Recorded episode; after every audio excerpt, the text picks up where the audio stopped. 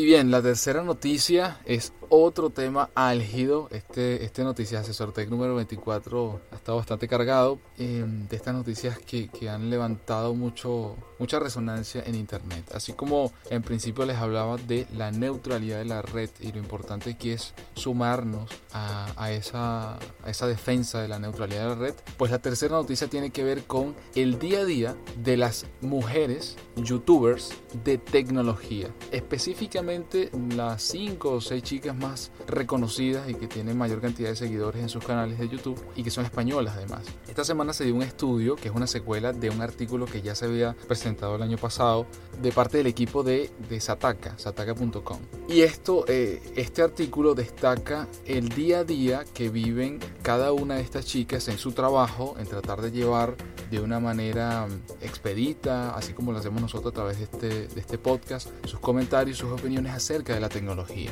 Desde hace bastante tiempo nosotros hemos tratado de siempre sumar noticias relacionadas con las mujeres en tecnología, de referencias de mujeres que están marcando la pauta en startup, en, en empresas emergentes. La comentamos en el episodio pasado, una chica americana que, que entró en la lista Forbes por, por, por, su emprendimiento, por los dos emprendimientos que tiene. Y, y, así lo vamos a seguir haciendo porque es importante la integración de las chicas en el mundo de la tecnología por la manera que ellas tienen de, ver y porque tienen todo el derecho y deben tener todo el derecho de hacerlo. Sin embargo, estas chicas youtubers, pues bueno, viven el día a día de los comentarios que le dejan en cada uno de los videos que publican, que por supuesto de acoso, de abuso y, y de comentarios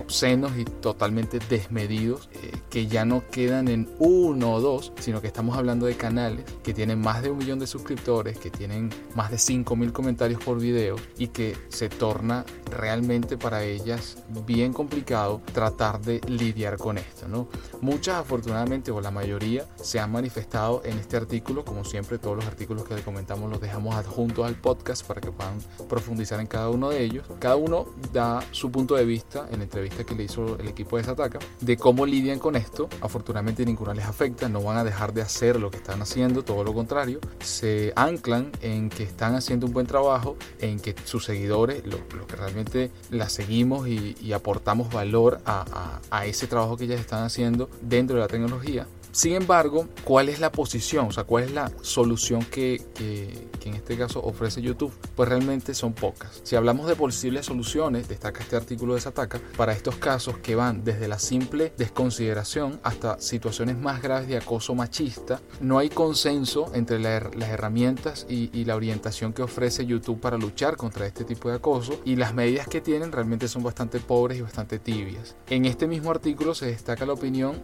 de Anaís Pérez, Pérez, que es la directora de comunicaciones de Google España y Portugal, quien confirma que las medidas contra el abuso se limitan a las mencionadas anteriormente, es decir, todos los creadores y usuarios pueden denunciar abuso en YouTube, ya sea el canal de otro usuario, un video en concreto o un comentario. Los creadores y propietarios de canales pueden decidir qué hacer con los comentarios. Por ejemplo, dejar opción de comentarios, moderarlos y luego publicarlos o simplemente que no haya comentarios, entre otras medidas parecidas. A nivel de configuración de privacidad y seguridad, los creadores, en este caso las creadoras, pueden elegir qué niveles de privacidad otorgan a sus contenidos una medida que protege a las víctimas pero que no persigue a los acosadores. Añade además que los usuarios, cada uno de ellos, tiene una forma distinta de lidiar con este tipo de mensajes. Es decir, en este artículo, cada una de las personas entrevistadas, es decir, cada una de estas chicas en YouTube, comenta más o menos cómo lidian con eso. Es decir, eliminan los comentarios, eliminan a la persona para que no pueda comentar más, pero volvemos al mismo punto. Sabemos que si tú eliminas a alguien en los comentarios para que no salga,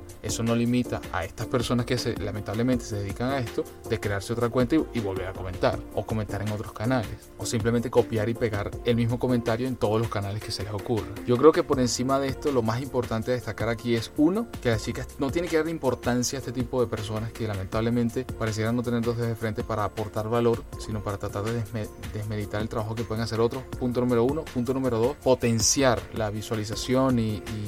darle visibilidad a este tipo de problema es lo que busca un poco lo que les comentaba en el primer artículo, de,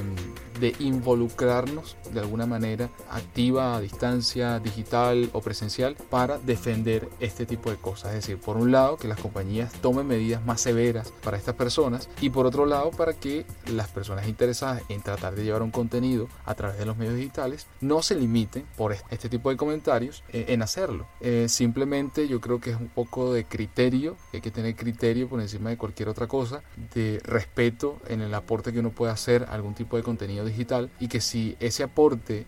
o, si esa persona que tú estás viendo pues te gusta físicamente o algo así, saber que esa no es la forma, que esa no es la manera de tratar de, de comunicar este, a través de medios digitales y que muchas veces estas personas que hacen este tipo de comentarios ni siquiera saben qué significa el término feminista, que es básicamente la igualdad de oportunidades para las mujeres en cosas que pueden hacer los hombres igual. la idea es que todos podemos crear contenido como lo hacemos nosotros, como puede ser una de las chicas de nuestro equipo que puede crear contenido y también subir su podcast. La igualdad de oportunidades es lo más importante y que tú aportes valor, que no afectes a nadie. Ciertamente conocemos las reglas de libertad de expresión, pero no se les olvide que ustedes pierden su libertad de expresión en el momento en que cuartan la libertad de expresión de otro. Y si eso le está afectando, pues estás cuartando también tu propia libertad de expresión. Totalmente de acuerdo, estimado. Y bueno, estar pendiente, yo por lo menos soy uno que estoy bastante pendiente, digamos, de los comentarios, o sea, de denunciar, por ejemplo, en YouTube hay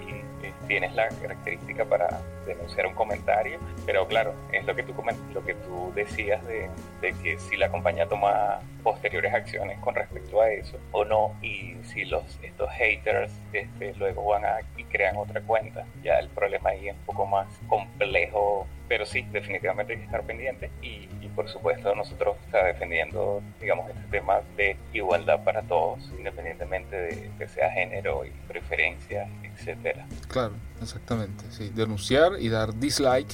creo que es una medida de las más rápidas. Dar dislike a todo este tipo de comentarios y denunciar, en el caso de, la, de YouTube como plataforma, es una medida, digamos, inmediata, por un lado, y, y, por otro, bueno, un poco presionar para buscar nuevas medidas. Probablemente YouTube no la ha encontrado, pero al final yo siento que la comunidad ah, es, son mayor la cantidad de personas que sí creemos en que la plataforma te permite llegar a tu audiencia, entregar valor por encima de cualquier otra cosa. Y si aportamos soluciones y no problemas, siempre será, será la manera de seguir evolucionando como, como humanidad, como seres humanos. Así que yo apuesto precisamente por que más personas se sumen a, a, sumar soluciones, a, no darle importancia a aquello que no, no tiene que darle importancia, pero siempre respetando, siempre eh, en igualdad de condiciones y, y, con la libre neutralidad y oportunidad de, de acceso para, para todos. ¿no?